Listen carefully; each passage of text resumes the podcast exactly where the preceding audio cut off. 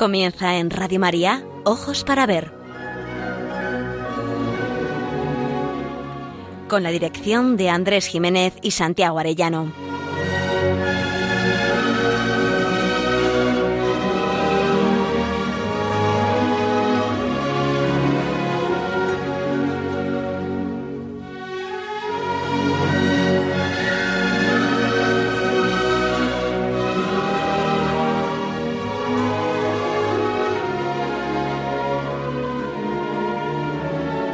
Días queridos amigos y muy feliz Pascua de Resurrección. Les saludamos desde Pamplona donde realizamos este programa de Ojos para Ver el primer y tercer martes de cada mes. Hoy estamos con ustedes Miguel Ángel Irigaray con su voz y a los mandos técnicos del programa y Andrés Jiménez que les habla en este momento. Hoy Santiago Ariano no podrá estar con nosotros por encontrarse algo indispuesto. Les saludamos de corazón y deseamos que se recupere prontamente para que esté de nuevo con nosotros. Ya saben que este programa lo hacemos con un deseo principal, aprender a mirar para aprender a vivir.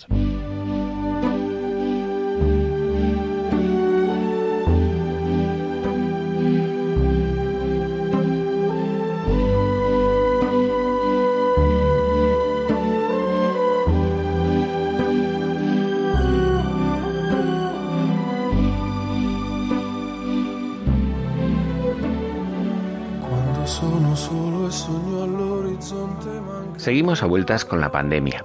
Sin duda nos ha cambiado hábitos que teníamos asentados. Por ejemplo, programar nuestras vidas.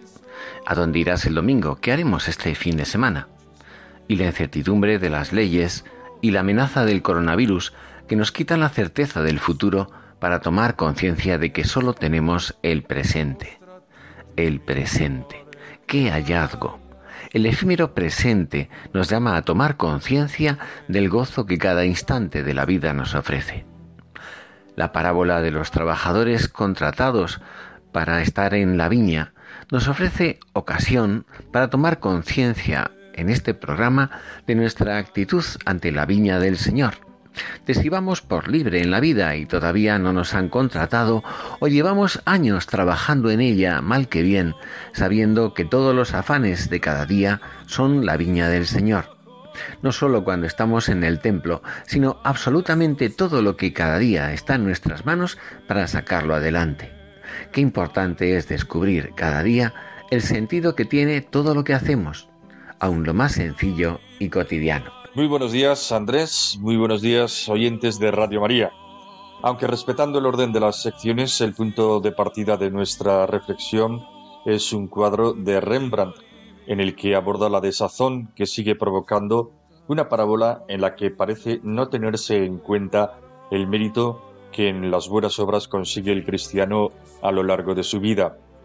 Holanda, primer tercio del siglo XVII, parecía echar leña al fuego y sobre todo en los ambientes calvinistas de que basta participar en la viña de la fe y no el mérito alcanzado por el bien obrar. La doctrina católica no enseña esto. Sin duda, todo es gracia, conseguida en la cruz por nuestro Señor, pero todo ha de manifestarse en las buenas obras que completan la redención. La parábola se convertía en escándalo cuando el dueño sale de nuevo a contratar a quienes al atardecer del día no habían sido invitados a la viña. También a estos los contrata por un denario, como al resto. No se trata del sueldo ganado, sino del don y aún más del galardón recibido. El denario es la gracia de la salvación en el cielo y el hallazgo de un nuevo sentido de vivir para una felicidad aquí y ahora. Nos detendremos en tres autores, Blas de Otero, Jesús Montiel y José García Nieto, tres poetas. En cada uno hallamos una reflexión honda y lúcida acerca del sentido de la vida que abraza lo cotidiano, lo más real, y no espera lo extraordinario para gritar que todo es bello, y por eso mismo lugar de encuentro entre la gracia y nuestra pobre pero decisiva libertad. Pero hay además otro ingrediente que viene a nutrir el valor de lo que hacemos. No es el valor cuantitativo en términos económicos o de visibilidad para quedar más o menos bien delante de los demás. Es el valor oculto muchas veces de lo que hacemos poniendo en ello nuestro esmero y nuestro amor de manera gratuita y generosa. En la sección Los Caminos del Arte nos vamos a detener en la película Solas de Benito Zambrano. Hay en ella un clamoroso canto a las madres, personificado en Rosa, la protagonista. Es muy posible que, mirando con ojos individualistas y de rentabilidad inmediata, Rosa parezca una perdedora total. Los suyos ni perciben ni valoran lo que ella pone de amor en cuanto hace, desde la colocación de una maceta que llena de luz y de alegría un rincón hasta entonces oscuro en el hogar, hasta la confección de una prenda de punto para una vecina o para la hija del médico que atiende a su marido en el hospital. Y sus silencios, tan elocuentes, que en lugar de dejar espacio para el reproche o la queja, se convierten en concentrada oblación de quien soporta y persevera con una sonrisa haciendo que todo alrededor sea más hermoso. El amor de una madre que antepone el bien de los que ama a su propio bienestar, ¿no es acaso un valor impagable que no admite ser tasado como precio en el mercado? ¿Y no es precisamente ese don intangible el que llena de valor todos los escenarios de lo humano, de la viña del Señor? ¿Cuánto de todo eso pudo el Señor aprender con su inteligencia humana al ver a María y José en el hogar de Nazaret. Cuanto de lo aprendido en la sencillez de aquel rincón olvidado del mundo no estará presente en muchos de sus ejemplos y enseñanzas. Somos también nosotros, a pesar de un largo periodo de años, en muchos casos, trabajadores de la última hora. Dios lo quiera, no tanto por la duración, sino por el sentido dado a cada instante de nuestro vivir.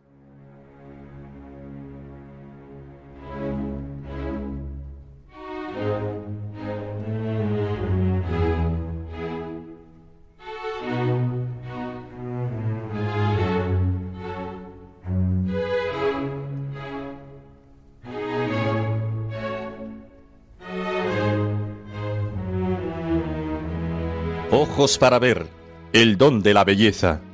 Andrés Jiménez, Santiago Arellano.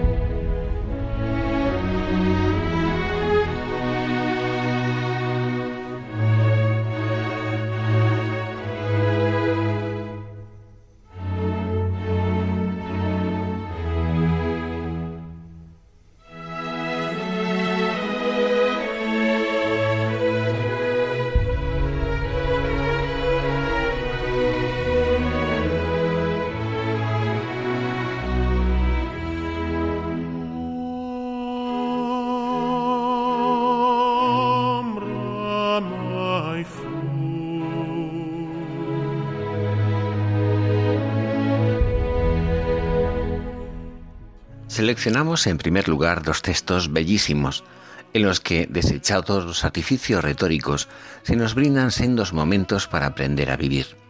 El primero es de Blas de Otero, el segundo de Jesús Montiel. El primer texto está tomado de Hojas de Madrid con la Galerna. Es de 2010.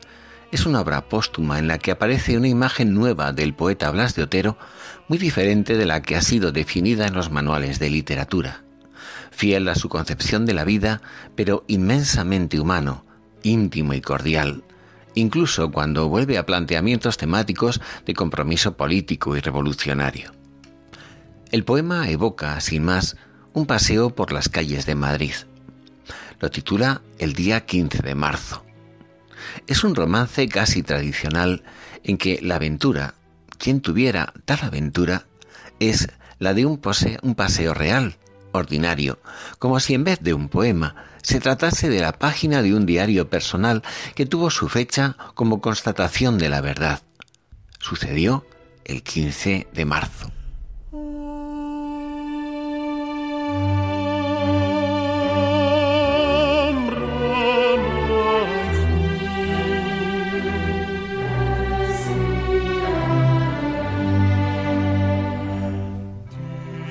Bajé con Sabine al centro de la ciudad. Viento y sol. Sonríe Sabine. Sol y viento. Llegamos a la Gran Vía. Libros de historia y de versos. Íñigo de Mendoza y su castellano escueto. La calle de la Montera desciende como un sendero ruinoso. Sabín me mira de soslayo, sol y viento. De pronto aparece el verde, azul, dorado. Es muy bello, decimos. Sabín sonríe, y yo me lo prendo al cuello.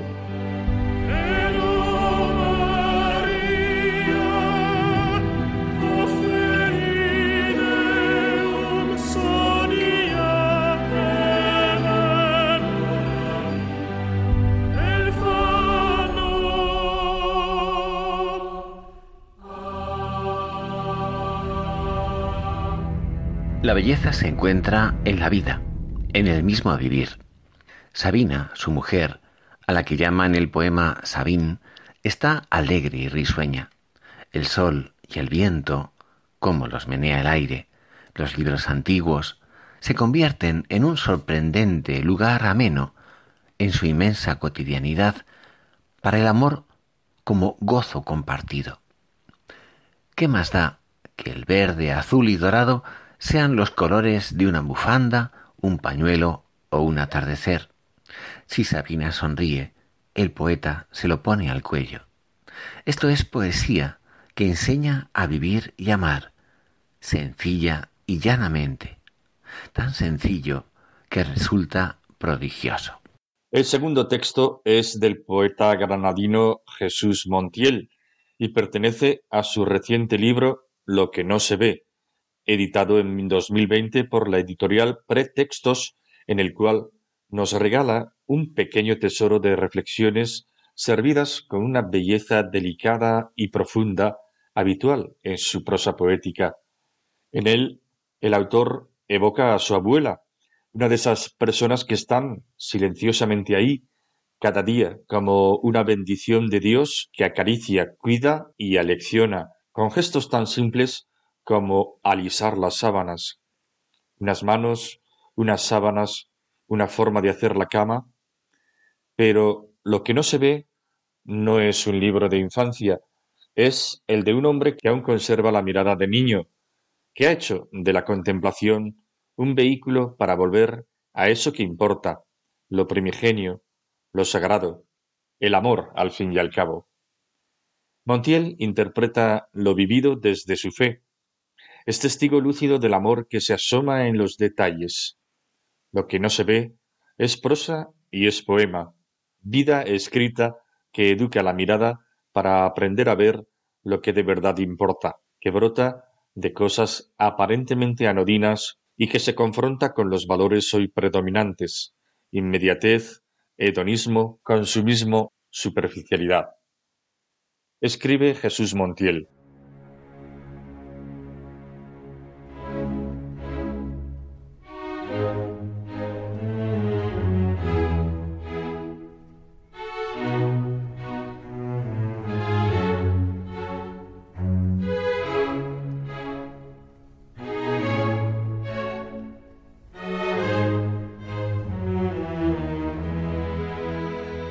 Aprendido a rezar a partir de tus manos, de tu atención. Me han hecho falta muchos Padre Nuestros y Ave Marías para entender que la oración es hacer lo que uno hace normalmente, pero con ese cuidado con que tú doblas las sábanas o aplanas la colcha.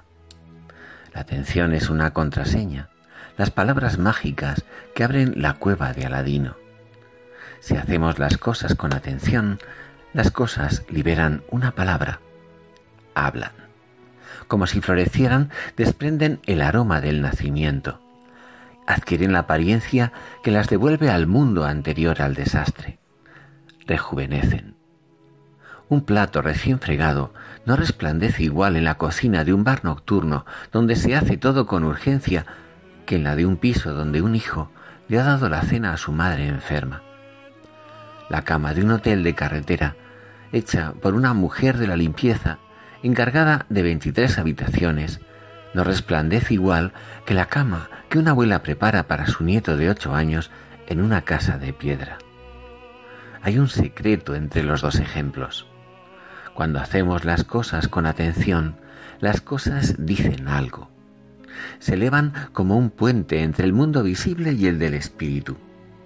Tus sábanas hablan porque tus manos las doblan con atención. Dicen Dios. Escribo este libro al dictado mientras las escucho. Agarro una piedra junto al río, la lanzo. La piedra rompe el agua.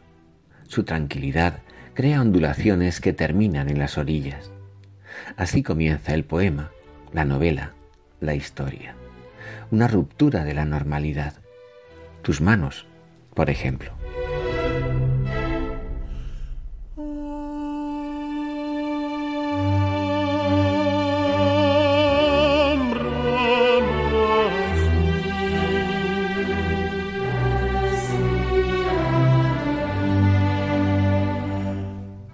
Parémonos un poco a reflexionar sobre todo esto. Al situarnos en este tipo de valoración, descubrimos que existen cierto tipo de bienes o valores que no se ven ni son susceptibles de cálculo, pero que hacen que esta vida valga la pena ser vivida. El amor personal, la amistad, el perdón, una sonrisa al atender a un paciente, la experiencia de la belleza o las personas mismas. En estas sutiles líneas de Jesús Montiel se esconde un certero desmentido a la mentalidad basada en el hacer y en el tener como fuentes del máximo valor para las personas, las acciones y las cosas. Y este es precisamente el mayor engaño de la mentalidad pragmática hoy tan extendida. Pensar que en el fondo somos lo que tenemos, que somos lo que hacemos. Y sin embargo, la verdad es otra, la persona es siempre más que lo que hace. Y solo un amor incondicional dirigido a la persona es capaz de sacarla del anonimato, de la intrascendencia, y de mostrarla valiosa por el mero hecho de ser, de ser ella misma. En el don, en el trabajo y el cuidado hechos con atención y amor hacia el otro, es donde se expresa la persona que se pone a sí misma en lo que da. Y entonces las cosas que damos adquieren también un significado personal. Son amor. Mientras la transacción busca seguridades de contraprestación, te doy para que me des, el precio de mi tiempo es este, la donación se nutre de la esperanza. Cuando damos, nos abrimos a que el otro también dé incondicionalmente, esto es, libremente y desde lo más valioso de sí mismo. Por eso, al ofrecer un don, estamos proporcionando las condiciones adecuadas para que el otro dé lo mejor de sí mismo. Y cuando el otro corresponde al don recibido, no se cancela ninguna deuda. Acontece un encuentro de gratuidades. Es la comunión. La gratuidad acentúa la identidad del otro, su unicidad, su valor y dignidad de persona. En cambio, en una relación de mera transacción o intercambio mercantil, lo de menos es la persona del otro como tal. Lo que importa es el precio, la equivalencia de las cosas que son objeto de transacción. Y es que además, el ser humano en cuanto persona no es una máquina de calcular, sino un ser hecho para el don, y que haya su felicidad en el don de sí misma. Porque este es el gran estupor. El ser humano es un ser llamado a darse a sí mismo en lo que hace, y cuanto más da, más tiene más plenamente humano es. No es que haya que despreciar la dimensión instrumental de la vida, no, en absoluto. Pero se trata de medios y no de fines, de aspectos relativos a lo más valioso y digno, la persona humana misma. Darse no es de tontos, todo lo contrario. Es lo más valioso de las personas, pero muchas no lo saben. A veces se insiste en que los negocios son los negocios para no contaminarlos con la ética. Sin embargo, la explotación y la injusticia, la consideración de las personas como meros instrumentos, deshumaniza y engendra la mayor de las pobrezas, esa que el Papa Francisco denuncia, el descarte de las personas que no nos son de utilidad. Más aún, se olvida que la verdadera justicia consiste no en el mero cosa por cosa y en el te doy para que me des, sino en la consideración y el trato de toda persona precisamente como la persona que es pero esto implica, estrictamente, dirigirse a ella desde la lógica del don y de la gratuidad.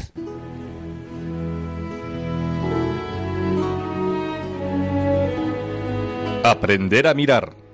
Ojos para ver. Radio María.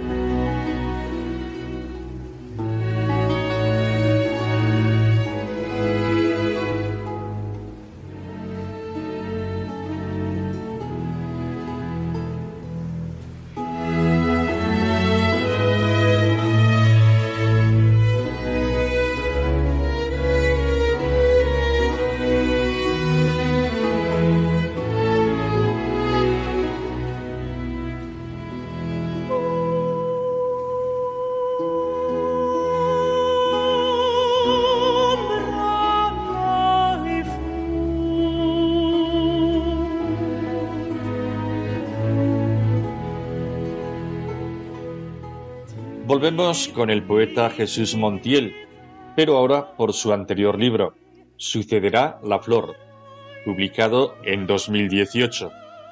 Es un librito que está hecho de intimidades. Es la experiencia de un hombre que vive sin adornos como puede la enfermedad de su hijo. Todo es insignificante en apariencia. Es su mirada la que ilumina los rincones de la realidad. Los poetas somos así, como vosotros los niños, vemos en una cosa más cosas. El poeta esperanzado mira el círculo yermo de tierra en el tiesto, pero ve la flor que sucederá, mas no cuando se quiere. Es la historia de un hombre que espera, como tal vez lo sea en el fondo toda historia. Un hombre que espera y cuida a un niño enfermo que aunque muy pequeño aún, también lo cuida a él.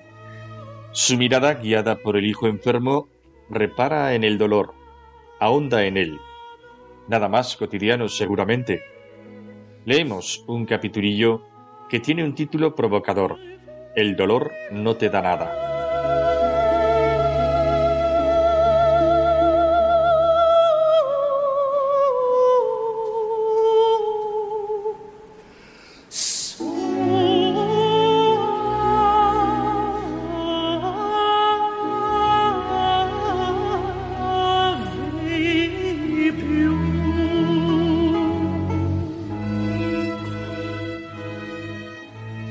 Acabo de leerlo. Es la frase que un escritor le ha regalado al periodista. Llevo unos cuantos días dándole vueltas, dejándola a un lado, mirándola a distancia. No hay purificación por el dolor ni elevación, dice él mismo. Es una afirmación que no espera respuesta, contundente. Hace falta mucha fe para decir una frase como esta y tener la mentalidad del siglo XXI si el dolor no da nada, todo nos tiene que dar algo a cambio de algo, un sufrimiento a cambio de algo. Yo compro un producto, una lavadora, y ésta me beneficia, me ofrece algo a cambio del abono de una cantidad de euros nada insignificante, en este caso un lavado eficaz sin necesidad de lastimarme las manos. El dolor no te da nada, quiere decir que el dolor debe darnos algo a cambio, porque de lo contrario el comercio de la vida es una estafa. La vida ofrece productos sublimes, un amanecer, el rostro de quien amamos, un árbol arropado por la brisa, y a cambio nos da la muerte y el sufrimiento. Nos da nada. El dolor no da nada, pero no tiene que darnos nada. El dolor que me causó tu enfermedad, por ejemplo, al dolor se le abraza o no se le abraza. No me refiero a resignarse, sino a comer su oscuridad como un jarabe que puede curarnos. Un maná incomprensible que nos exige hacernos niños, tontos, marionetas en manos del absurdo. Uno debe aprender en los brazos del dolor a perderlo todo. El futuro. Tu futuro. Nuestro futuro. Yo pongo mi dolor a mi lado y hablo con él todos los días, como se hace con una persona con la que estamos obligados a convivir y que con el transcurso de los días se vuelve más amigable. Yo encuentro en el dolor, gracias al dolor, motivos de alabanza. El dolor me ha dado el canto. Yo bailo y canto mientras escribo sobre tu enfermedad. El salmo del amor sofoca todos los infiernos. Quien ama así no conoce la muerte, su piel sigue siendo intacta, se puede salmodiar en lo incomprensible entre las llamas del sufrimiento. Mira, ese mirlo lo explica todo mejor que yo. Hace un tiempo desapacible. Los árboles se agitan tras la ventana duchados por una lluvia oblicua. Lleva diez minutos en la rama esperando a que escampe, pero canta. Mientras espera, canta.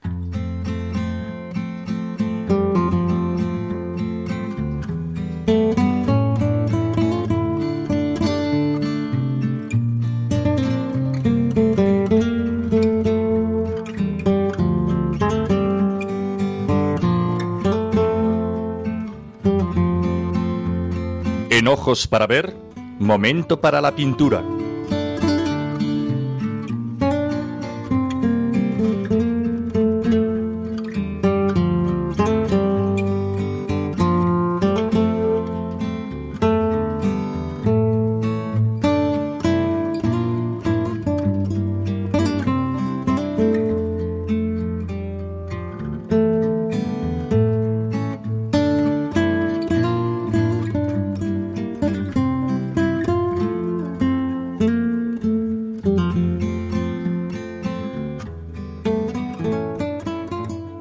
Continuación vamos a contemplar un cuadro que pertenece a Rembrandt, 1637. Se encuentra en el Museo Hermitage de San Petersburgo. Lleva por título La parábola de los trabajadores en la viña. Es una parábola que siempre ha traído sus controversias, como bien es sabido, y como era la intención del propio Jesús, por supuesto. El fondo de penumbra nos impide ver con detalle la escena en su totalidad, pero no captar el mensaje que el pintor quiere resaltar. Dos obreros acuden a la casa del amo a cobrar el denario por el que se les había contratado. ¿No les parece justo que todos cobren lo mismo? Sin duda, se detienen en el complejo tema teológico del mérito. A más mérito, más recompensa. Pero en la parábola no trata el Señor del estipendio recibido como compensación al trabajo realizado. Trabajar en la viña del Señor, cualquiera que sea la hora de contratación, es la vida eterna, y el denario su confirmación. La redención nos hace hijos de Dios y herederos del cielo, aunque se consiga como Dimas en el último momento de nuestra vida. Rembrandt lo ambienta en una escena de gran solemnidad. Alguien lee el contrato a la luz de la lámpara encendida con el amor en medio de una escena familiar. Hay un elocuente contraste con la economía apoyante de Flandes, centrada en la riqueza a toda costa. Sorprende la intención del pintor. La buena nueva de la salvación, que es un don gratuito del Señor, pero que mira nuestros deseos de aportar lo poco o mucho que podamos, lo mismo que a la pobreza de nuestros méritos, tardará en calar en la conciencia de los pueblos. Bienaventurados los pobres, porque de ellos es el reino de los cielos.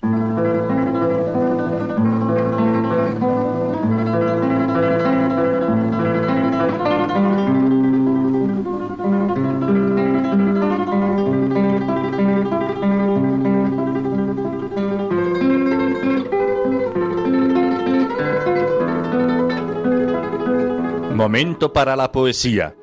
Ojos para ver. Radio María.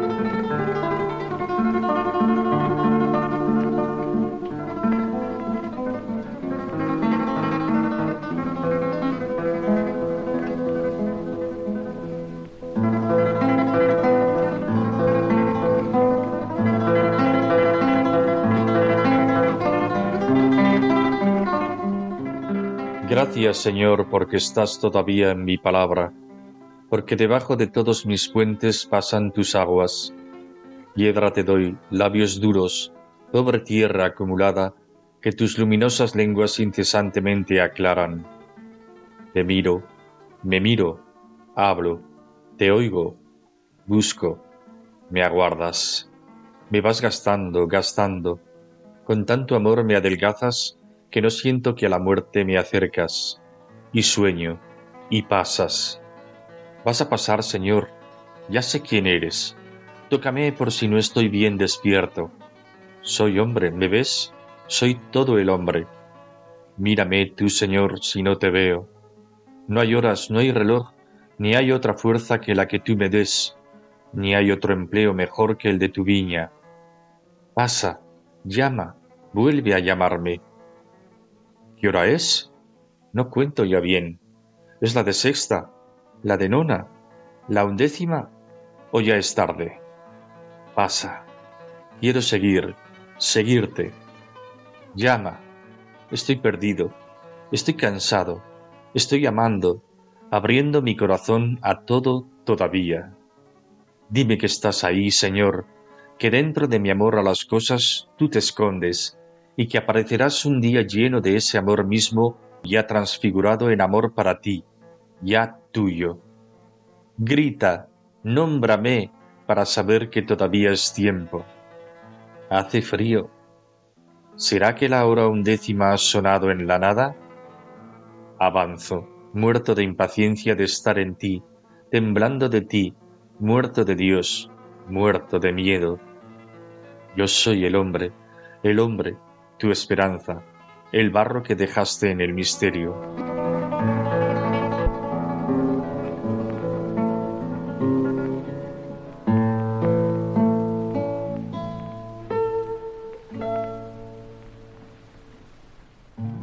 Al hilo de este poema de José García Nieto, les trasladamos una confidencia de nuestro querido amigo Santiago.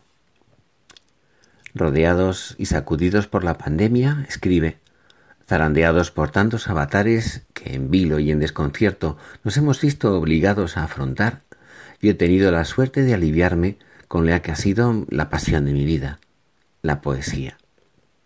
Cuántas maravillas están esperando que las saquemos del olvido, porque donde hay una palabra verdadera, que eso es la poesía, encontrarás un rayo de luz y una bocanada de aires de esperanza. Qué injusta es la crítica política disfrazada con los hábitos académicos de quien parece pregonar lo que yo digo va a misa y punto. Pues no. Pongo solo un ejemplo. Clama al cielo el olvido al que se ha sometido el prodigioso grupo poético conocido con la etiqueta clasificadora la generación del 36. Dentro de las diversas tendencias, la que yo admiro más, continúa Santiago, es la que fue encasillada con el nombre de poesía arraigada. Por haberse inspirado en Garciloso, poeta de la armonía, equilibrio, perfección formal, se les adjetiva con cierto deje peyorativo clasicistas. Para colmo son poetas católicos que no ocultan su fe, pero no crean que hacen himnos ni proclamas de exaltación más o menos patriotera, si me permiten la palabra. No, no, de ninguna manera, sigue Santiago Arellano. Hablan de las cosas de la vida, pero, como no ocultan su fe, su mirada lleva el sello de su fidelidad interior a su alma religiosa. Estos días, nos confiesa nuestro querido amigo, me he recreado leyendo a José García Nieto hay que volver a leer a los grandes poetas de la generación del 36. Son una voz verdadera que llega a lo esencial de cada vida, a eso que yo tanto repito, lo humano permanente. El poema lleva el mismo título que el libro en que aparece, Hora undécima. Se publicó en 1963. El poema es una oración que surge de una meditación sobre el estado de su alma en relación a su cercanía con Dios. No se trata de hacer un ejercicio de literatura ni de mostrar sus habilidades de dominio formal. El esplendor de la forma se basa en el canon de la sencillez. No está escribiendo un poema para recitar en el teatro, está sencillamente hablando con Dios. En la intimidad de su vida cotidiana hace un alto y dialoga con el que sabemos que nos ama. ¡Qué maravilla! La poesía se hace vida. No es oropel ni juego tan brillante como vacío.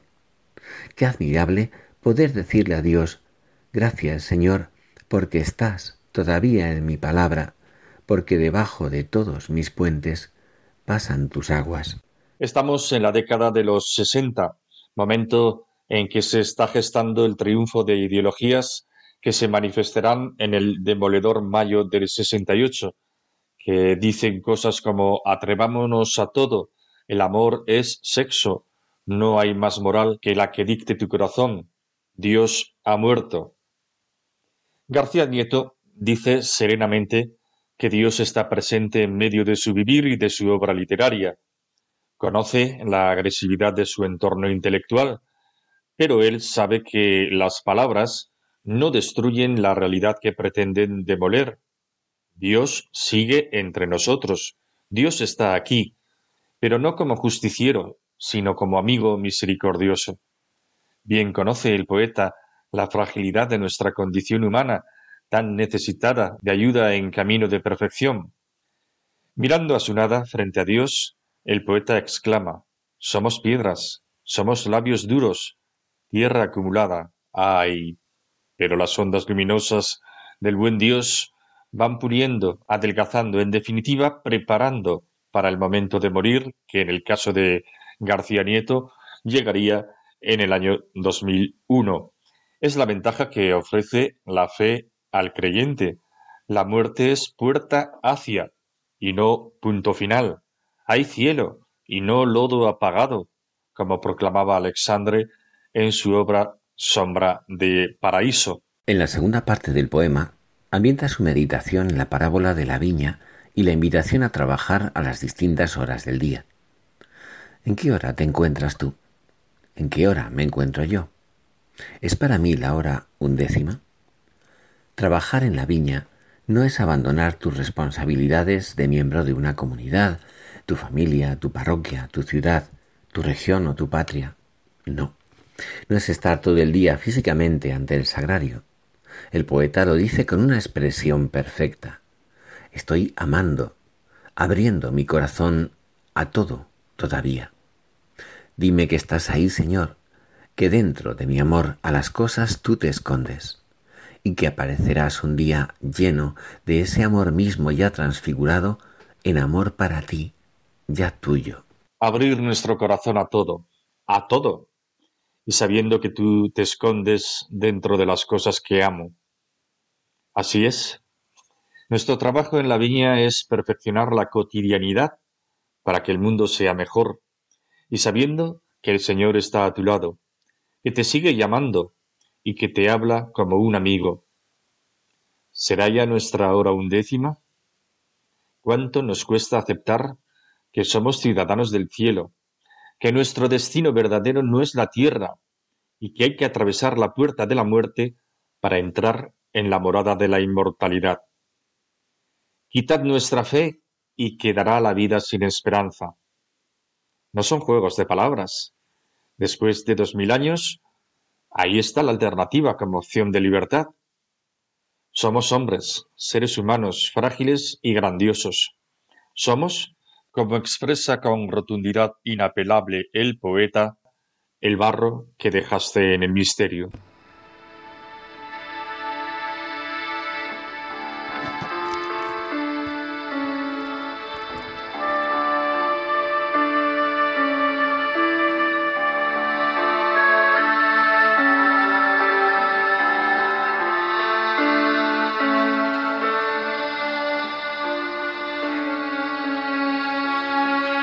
El camino de las artes.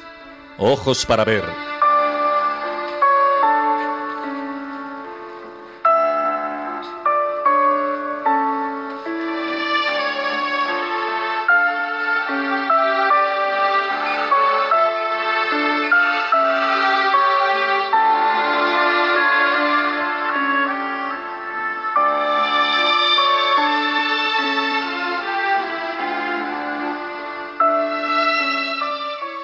Solas, ópera prima de Benito Zambrano, película ganadora de cinco Goyas, fue uno de los acontecimientos cinematográficos del año 1999. Plantea muchos temas y todos serios. Aquí el realismo es profundo, apenas hay nada de ficción. Es dura, brutal incluso en algún momento, pero así es la vida de algunas personas como las mujeres que llenan pantalla y argumento de esta grandísima película. Rosa, interpretada magistralmente por la conocida María Galeana, es una mujer ya casi anciana, una sencilla mujer de pueblo. Llega a la ciudad acompañando a su marido, que ha tenido que ser hospitalizado por un fallo en el corazón.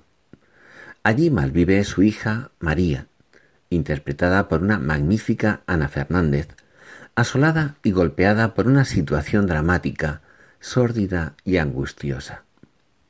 La madre ve e intuye la, sordidez que envuelve a su hija y teje.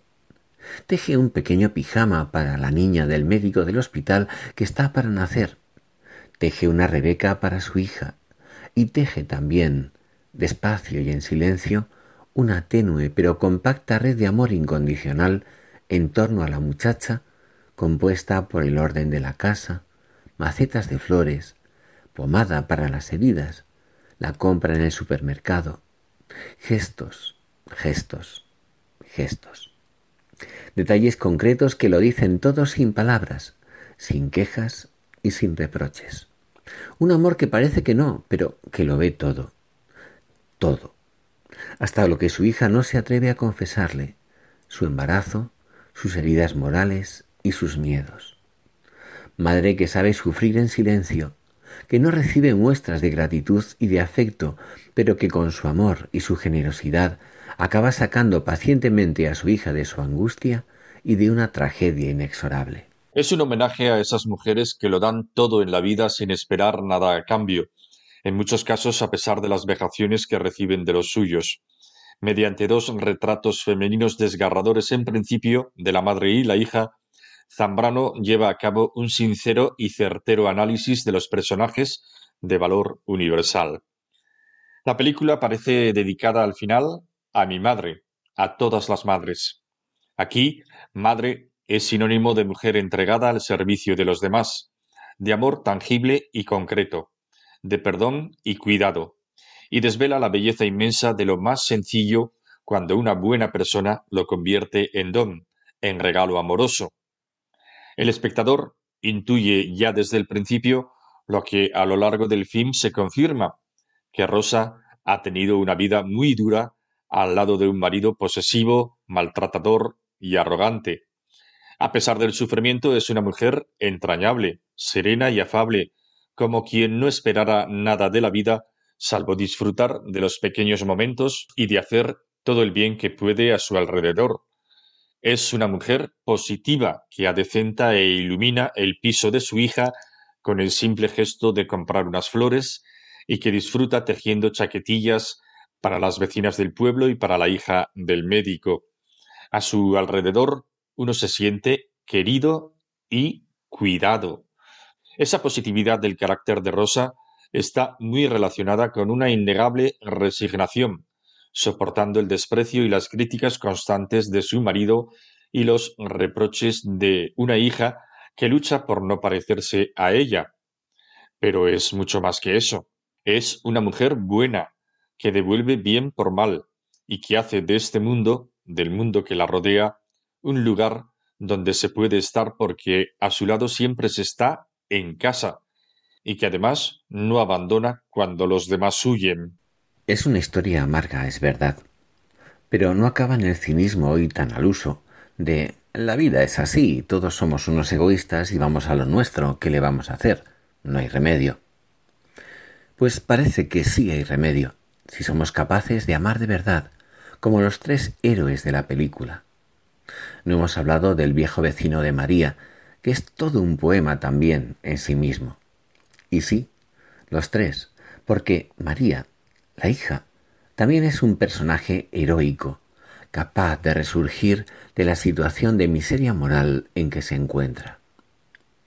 Pero hay en la película, ante todo, una redención obrada por Rosa, la madre que ha practicado sin saberlo toda su vida una resistencia pasiva pero fuerte, como un rosal que al ser apedreado devuelve los aromas de la flor, de rosa.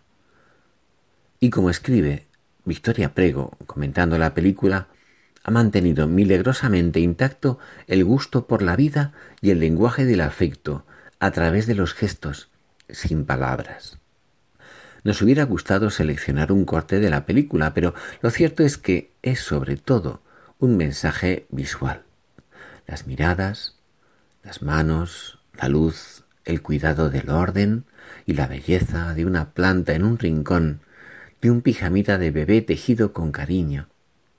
Por eso, si tienen ocasión, busquen solas, tal vez en un videoclub, tal vez en una biblioteca, véanla, súfranla por su veracidad, y gocen de la victoria incontestable del amor cotidiano y de la vida vivida con esperanza.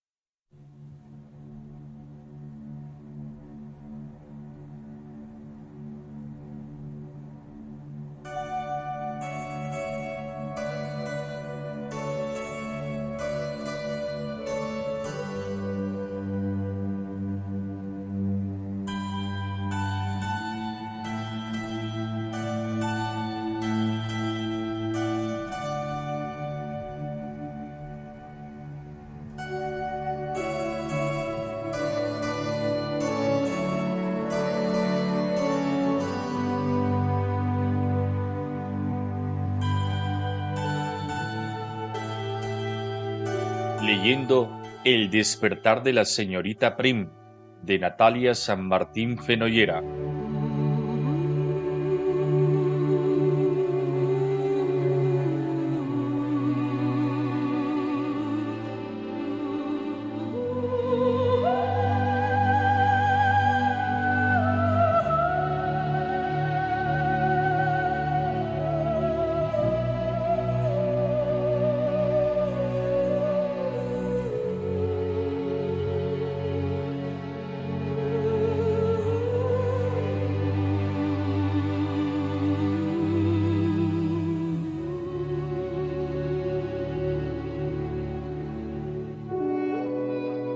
Seguimos en el capítulo 5 de la primera parte.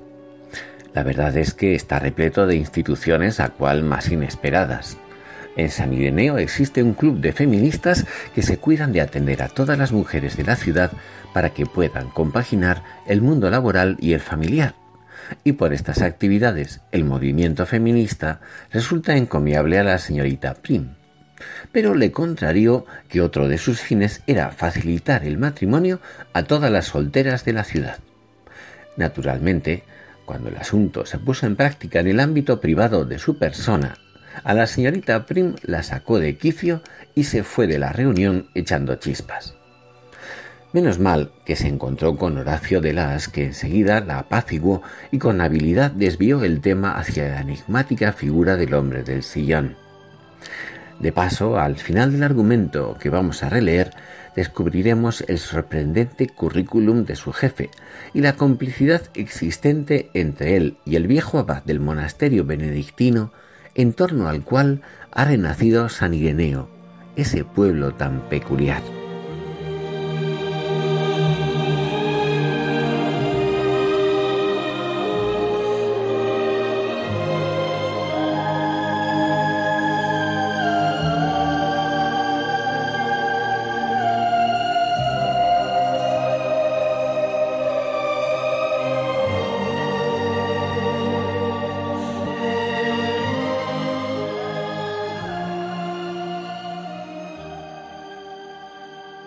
De Las sirvió a la señorita Prim una humeante taza de tila, que ella rechazó con suavidad. No puede imaginarse lo desagradable que ha sido para mí, murmuró. No se imagina lo avergonzada que me sentí. Tras su violenta y apresurada salida de la Liga Feminista, la bibliotecaria había acudido a la casa del único habitante masculino fuera de su propio jefe que conocía en el pueblo. Este es un lugar extraño lleno de gente rara, dijo con un suspiro. Espero que no me considere usted así. No olvide que soy uno de ellos, respondió su anfitrión mientras le ofrecía una copa de coñac que esta vez aceptó agradecida. La señorita Prim le aseguró que no se refería a él. Desde su llegada a San Ireneo había intentado integrarse en el pueblo, pero sus esfuerzos habían sido inútiles. Había muchos, demasiados interrogantes pendientes de resolver. El primero de ellos su propio jefe. ¿Quién era? ¿A qué se dedicaba? ¿Por qué iba siempre a la abadía de madrugada? ¿Por qué buceaba entre viejos libros durante días enteros sin reparar siquiera en que había llegado la hora del almuerzo o de la cena. ¿Era un eremita urbano? La señorita Prim había oído hablar de los eremitas urbanos, locos dedicados a la oración, místicos que vivían en las ciudades en adoración constante al modo de los primeros ermitaños del desierto o de los misteriosos staret rusos. ¿Era acaso el hombre del sillón un eremita urbano? Y que conste que no tengo nada en contra de los eremitas, y mucho menos de los urbanos. Siempre he respetado todas las formas de espiritualidad, puntualizó. Por supuesto que sí, amiga mía, pero créame, él no es un eremita. Entonces, ¿qué es? Porque no me negará que su celeo religioso está por encima de la media. Claro que está por encima de la media. No puedo creer que sea usted tan poco perspicaz es que no se ha dado cuenta de que trabaja a las órdenes de un converso? ¿Un converso? Estaba convencido de que lo sabía. En absoluto. ¿Converso de qué? Del escepticismo, naturalmente. ¿De qué otra cosa podría ser? Convendrá usted en que de haber un dragón, ese es el único del que vale la pena huir. Perpleja, la bibliotecaria se preguntó si no estaría empezando a marearse por el coñac. Al menos habrá advertido que no se trata de un hombre común, insistió su anfitrión. La señorita Prim convino en que no era fácil considerar al hombre del sillón un hombre común. ¿A qué se dedica? preguntó antes de llevarse la copa de nuevo a los labios. Al estudio. Nadie puede vivir del estudio. También es profesor. De quince niños a los que no cobra ni siquiera la merienda. Cierto, pero es una de sus ocupaciones. Si lo que quiere preguntarme es cuál es su principal fuente de ingresos, le diré que tiene un gran prestigio como especialista en lenguas muertas. Colabora en numerosas publicaciones y una o dos veces al año imparte ciclos de conferencias en distintas universidades. Además de todo eso, que proporciona más prestigio que dinero, administra una buena parte del patrimonio de su familia. En realidad, no necesita mucho para vivir. Es un hombre austero, como seguramente habrá podido comprobar ciclos de conferencias. No sabía que el latín y el griego diesen para tanto, comentó la señorita Parim con una risita. Horacio de las la miró con una mezcla de sorpresa y consternación. ¿Latín y griego, dice usted? Mi querida Prudencia me deja otra vez sin habla. Su hombre del sillón domina alrededor de una veintena de lenguas, la mitad de ellas muertas, y cuando digo muertas, no me refiero simplemente al arameo o al sánscrito, me refiero al ugarítico, al sirocaldeo, al púnico cartaginés o a viejos dialectos del copto, como el saídico y el fayúmico. Ya le he dicho que está usted a las órdenes de un individuo poco común. Le ve acudir a esa abadía cada mañana porque es un enamorado fiel de la vieja liturgia romana y vive atrincherado en este pequeño lugar, ocupado en vulgares deberes vecinales, porque fue él, bajo la inspiración de ese anciano que apenas sale ya de la abadía, quien impulsó esta especie de colonia.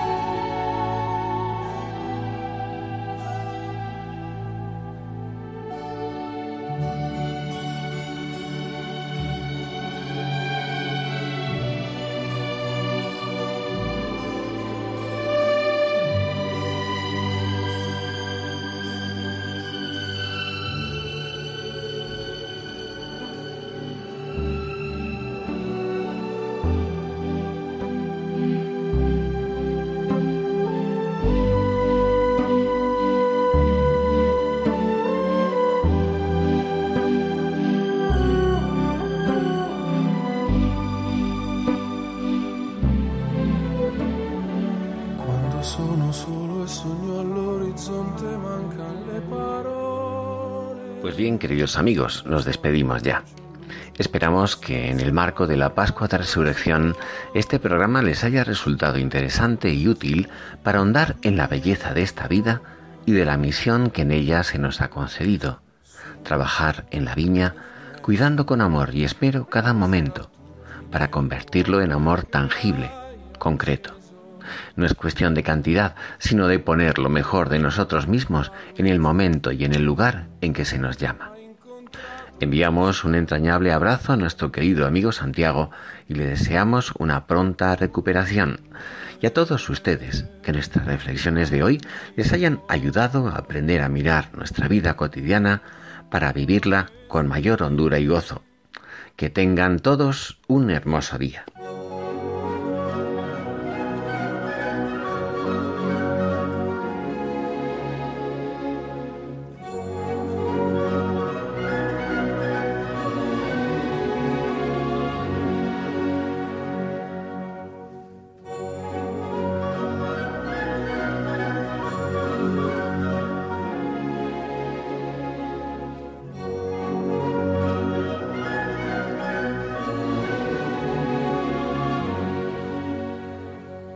Finaliza en Radio María, Ojos para Ver.